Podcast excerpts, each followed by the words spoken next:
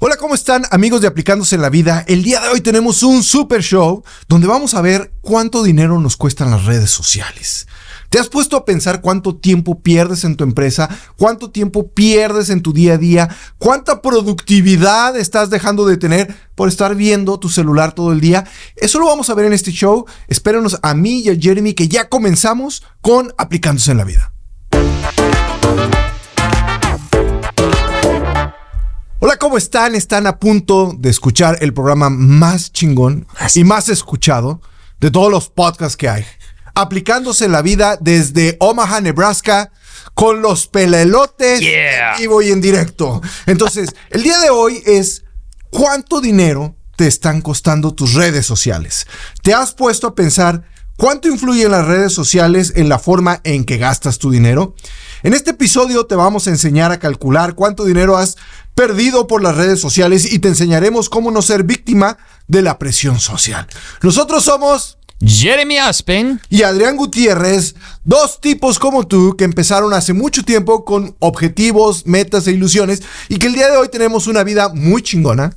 La verdad es que me gusta mi vida. ¿Te gusta tu vida? Ah, me encanta. Y queremos que muchos de ustedes tengan la vida que siempre han soñado. Entonces, comienza aplicándose en la vida. ¿Cómo estás? Muy bien, aquí contigo en, en Omaha. En Omaha. Es un gusto recibirte acá. ¿Con Chefrío? Chingo de frío. Qué pena. No, y tú dices que está leve, así es que no me quiero Y imaginar. no está nada mal comparado con... con, con enero y con diciembre, me imagino. Pero bueno, aquí estamos. No nos ha detenido nada. Ni, Y, no- y- y la idea, o sea, de estamos en- una vez hemos grabado en Guadalajara y me encanta, pero te- a ti te tocó venir aquí a Omaha y Sí. porque en, en vivo, en persona, en persona. es, Que es como lo hacemos. En Guadalajara, Guadalajara estaba muriendo de calor. Y yo, y yo le dije que yo tenía frío. Le dije, oye, yo traía playa de manga larga. Y le digo, pues para mí Y yo estaba- frío. Y él estaba casi, casi en traje de Para- baño. Y, este, Casi. y casi me dice, me vas a solear un ratito para llegar que- quemadito a, a Omaha". Oye, ¿tú pasas mucho tiempo en redes sociales? Mis hijas a veces, o sea, yo durante el día del trabajo nada, casi nada. Pero llegando, llegando de la oficina a casa, sí me gusta a veces checar TikTok, que he borrado, de hecho, ah, o YouTube, los shorts y todo eso, como para relajarme un poco. Pero no, no gasto mucho en eso. Pero te cuento que tampoco nunca he tenido el costumbre de ver ni siquiera la televisión. Cuando yo era niño, mis papás no me dejaban ver la televisión. Es más, cuando yo tenía 13 años, mis papás me pagaban 500 dólares por no ver la televisión un año entero. Y yo lo logré. Y mis, hermanas también, todos. todos- 500 dólares por no ver la televisión un año. ¿Qué tal? Pero la huevada es que al no ver la televisión un año, te atrasas mucho en lo cultural. Porque mis amigos, cuando yo regresaba a la escuela, hablaban de, de, de los, este show de, de Knight Rider y de los episodios y todo eso. Y- o de deportes, no supe ni mierda, nada de lo que estaban hablando. Es que en eso me atrasé, pero tenía tiempo para hacer otras cosas. Y profesionales, aprender otro idioma. Yo, yo crecí sin mucha televisión porque en Río Verde, que es de donde soy, solo había tres canales. O sea, no había mucha opción. Y el canal de los niños, el de las caricaturas, empezaba hasta las 4 de la tarde. Y solo había uno, entonces este, había que ver eso. Pero a mí no me dejaban en, en especial ver el show del Chavo del Ocho, que es algo súper famoso en México. Ah. Pero eh, para mí era, no puedes ver el Chavo del Ocho. O sea, es muy tonto. Este, a mí se me hace un genio. El- su creador, pero sí, su contenido es de muy mala calidad y influye a, a- a muchas personas este, en México. De hecho, en mi libro de cómo ser un mexicano exitoso hablo del mal del chavo del ocho. Ah. Este, y, y yo creo que él es un genio que supo reflejar en sus personajes las características de muchas personas, no solo en México, sino en Latinoamérica. Pero siempre ha existido un distractor. O sea, cuando yo estaba, tú y yo estábamos jóvenes, todavía no había eh, el chat en el teléfono. No. Pero eh, yo me acuerdo que podíamos pasar horas viendo MTV. O sea, eh, eh, era, vamos a ir a casa de fulano y vamos a ver MTV toda la tarde. O sea, era como el distractor. Y, MTV nos pasaba los videos, la música, los chismes, este, los shorts que ahora pasan. O sea, era un, centro de información. Yo digo que yo soy de la generación del cable. Cada generación ha tenido su red eh, social, eh, de- por llamarlo así, de manera diferente. La- la- en la época de los 20, de, de 1910, 1920, 1930, el periódico llegaba a salir hasta tres veces al día. O sea, la gente recibía el periódico en la mañana, pero como ya había que estar actualizado, refresh, había un periódico que salía en la tarde, incluso si había, por eso era el extra, extra, eh, eh, había periódico en la noche. Después llega el radio, que llega para, para los 30, para los 40, y el radio se convierte en, en el centro de atracción o en, en- lo que abarca todo. O sea, el, el radio y el cine. Porque el cine también, eh, eh, eh, había una gran producción, en México se habla de la época de oro del cine mexicano, y decían, es que sabe, hay muchas películas y grandes producciones, sí, no había tele, entonces había que ofrecer películas casi todos los días diferentes, y más que tú ibas al cine y te podías quedar todo el día, no sé si tú, te- aquí en Estados Unidos también había, que tú llegabas y podías ver tres películas el mismo día, se llamaba cine permanencia voluntaria. No, eso no. Ok, tú, tú llegabas en México y pagabas un boleto y te podías quedar toda la tarde y ver dos o tres películas. Ok, no, eso no. Y antes de, de- de la película pasaban noticieros. Eh, mandaban el noticiero. Y En el teatro. En el teatro, sí, pasaban Ah. el noticiero. "Eh, la, la Segunda Guerra Mundial está pasando esto. O sea, pasaban un, un- un- un noticiero porque no había televisión. Después llega la televisión y la televisión abarca. Ah, pues ah, en esa época, antes de que yo empecé a ver las, las películas, sí teníamos eso, seguramente. Seguro. Pero yo no recuerdo bien. No, y, bueno, no, pero a ti no te tocó el cine así. Este, eh, y llega la televisión y luego la televisión por cable y ahora, este, ahora tenemos el celular. Siempre ha habido un distractor y, la- eh, y las personas siempre han buscado cómo distraerse. Estadísticamente te voy a decir, en México, voy a hablar de México, los mexicanos pasamos en promedio cuatro horas checando nuestro celular en redes sociales. Creo que también, o sea, aquí en Estados Unidos, si no me equivoco, aún más.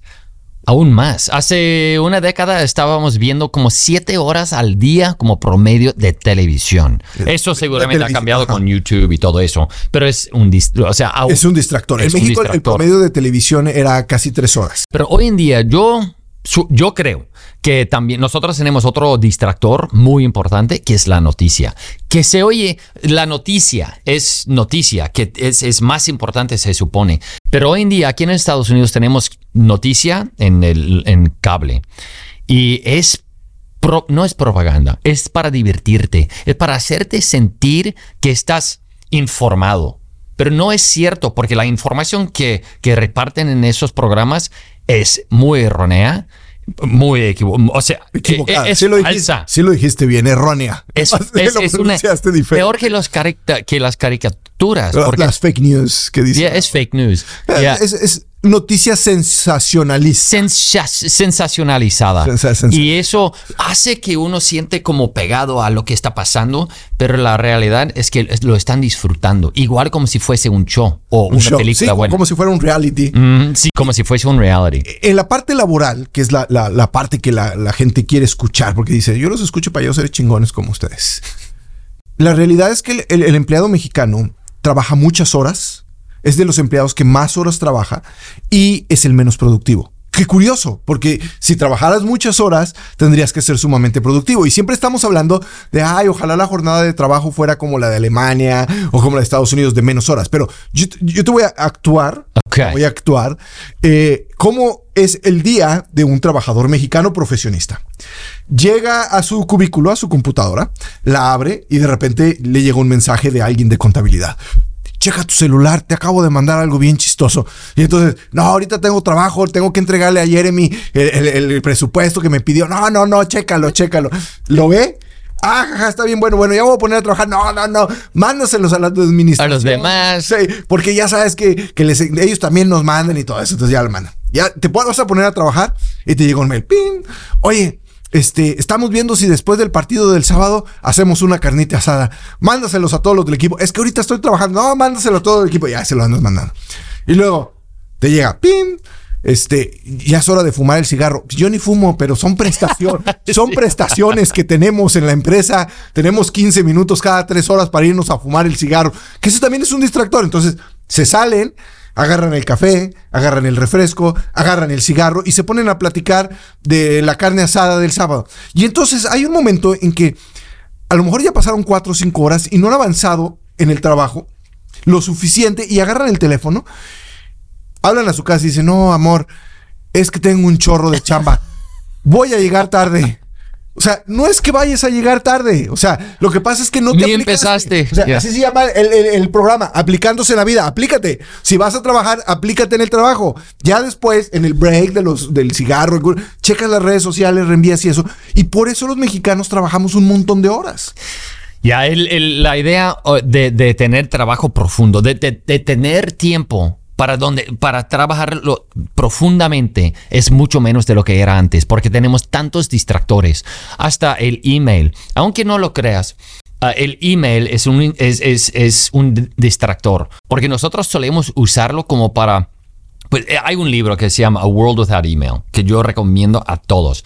Porque Léelo en español. eh, un mundo sin mundo sin email. un mundo sin email. Y, y a pesar de que suena contra como como, como no cierto, el, el email lo que hace es que cada vez tú tienes tu pantalla abierta y cada de vez en cuando te está llegando un email y tú te fijas con notificaciones o, lo que sea y tú te distraes. O sea, estás haciendo tu trabajo. O sea, tú fuiste a la universidad como para, para aprender a ser, ser abogado, digamos, y estás haciéndolo de un abogado, trabajándole, investigando, haciendo tu caso, todo eso. Pero mientras todo eso te está llegando los, las pinches notificaciones de tu texto o de WhatsApp y de tu email, que cada de vez en cuando te, te- te desvías a- y, y a Te leer, saca de concentración. Te saca de concentración, que es súper peligroso, porque cada vez... O sea, como en una línea de producción, y en México se va, eh, en las maquilas, cada año se cierra en, en diciembre, como para armar una nueva línea de producción, ¿no? Eh, Y, y- eso cuesta tiempo, ah, maniobra, eh, diferente equipo, y tienes que hacer algo diferente para poder producir algo diferente. Cada vez que tú te cambias que te, te- que te te, te- estás haciendo algo y te desvías a hacer algo más, estás haciendo casi lo mismo de lo que hace una línea de producción.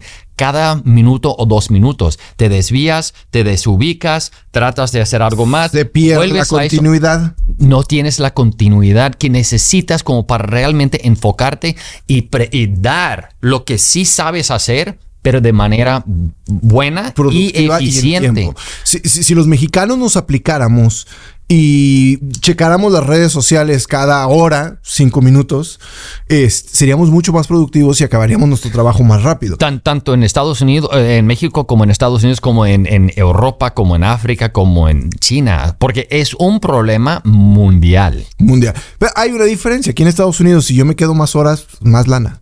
En México, ¡ih! Y a la manera que se paga ahí es un poco diferente. Se hace por día, ¿no? Sí. Y presta como para que el...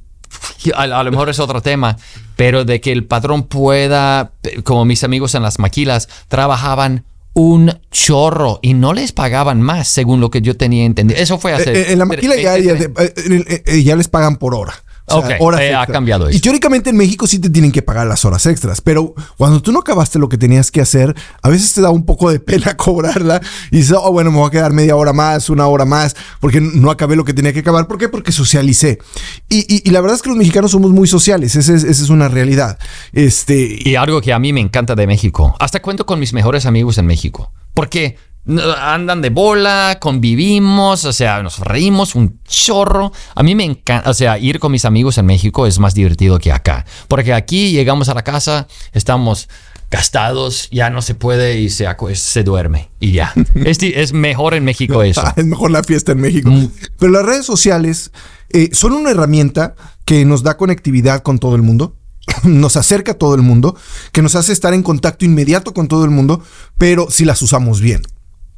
Si las usamos para lo que las tenemos que usar y en el momento que las tenemos que usar. Pero si la verdad no las pasamos viendo el otro día, escuché el dato de cuánto pagaban los mexicanos en promedio en OnlyFans. Que el OnlyFans no, no, no, están en el OnlyFans de Warren Buffett o, o de este Carlos Slim o de. No, ellos no tienen OnlyFans.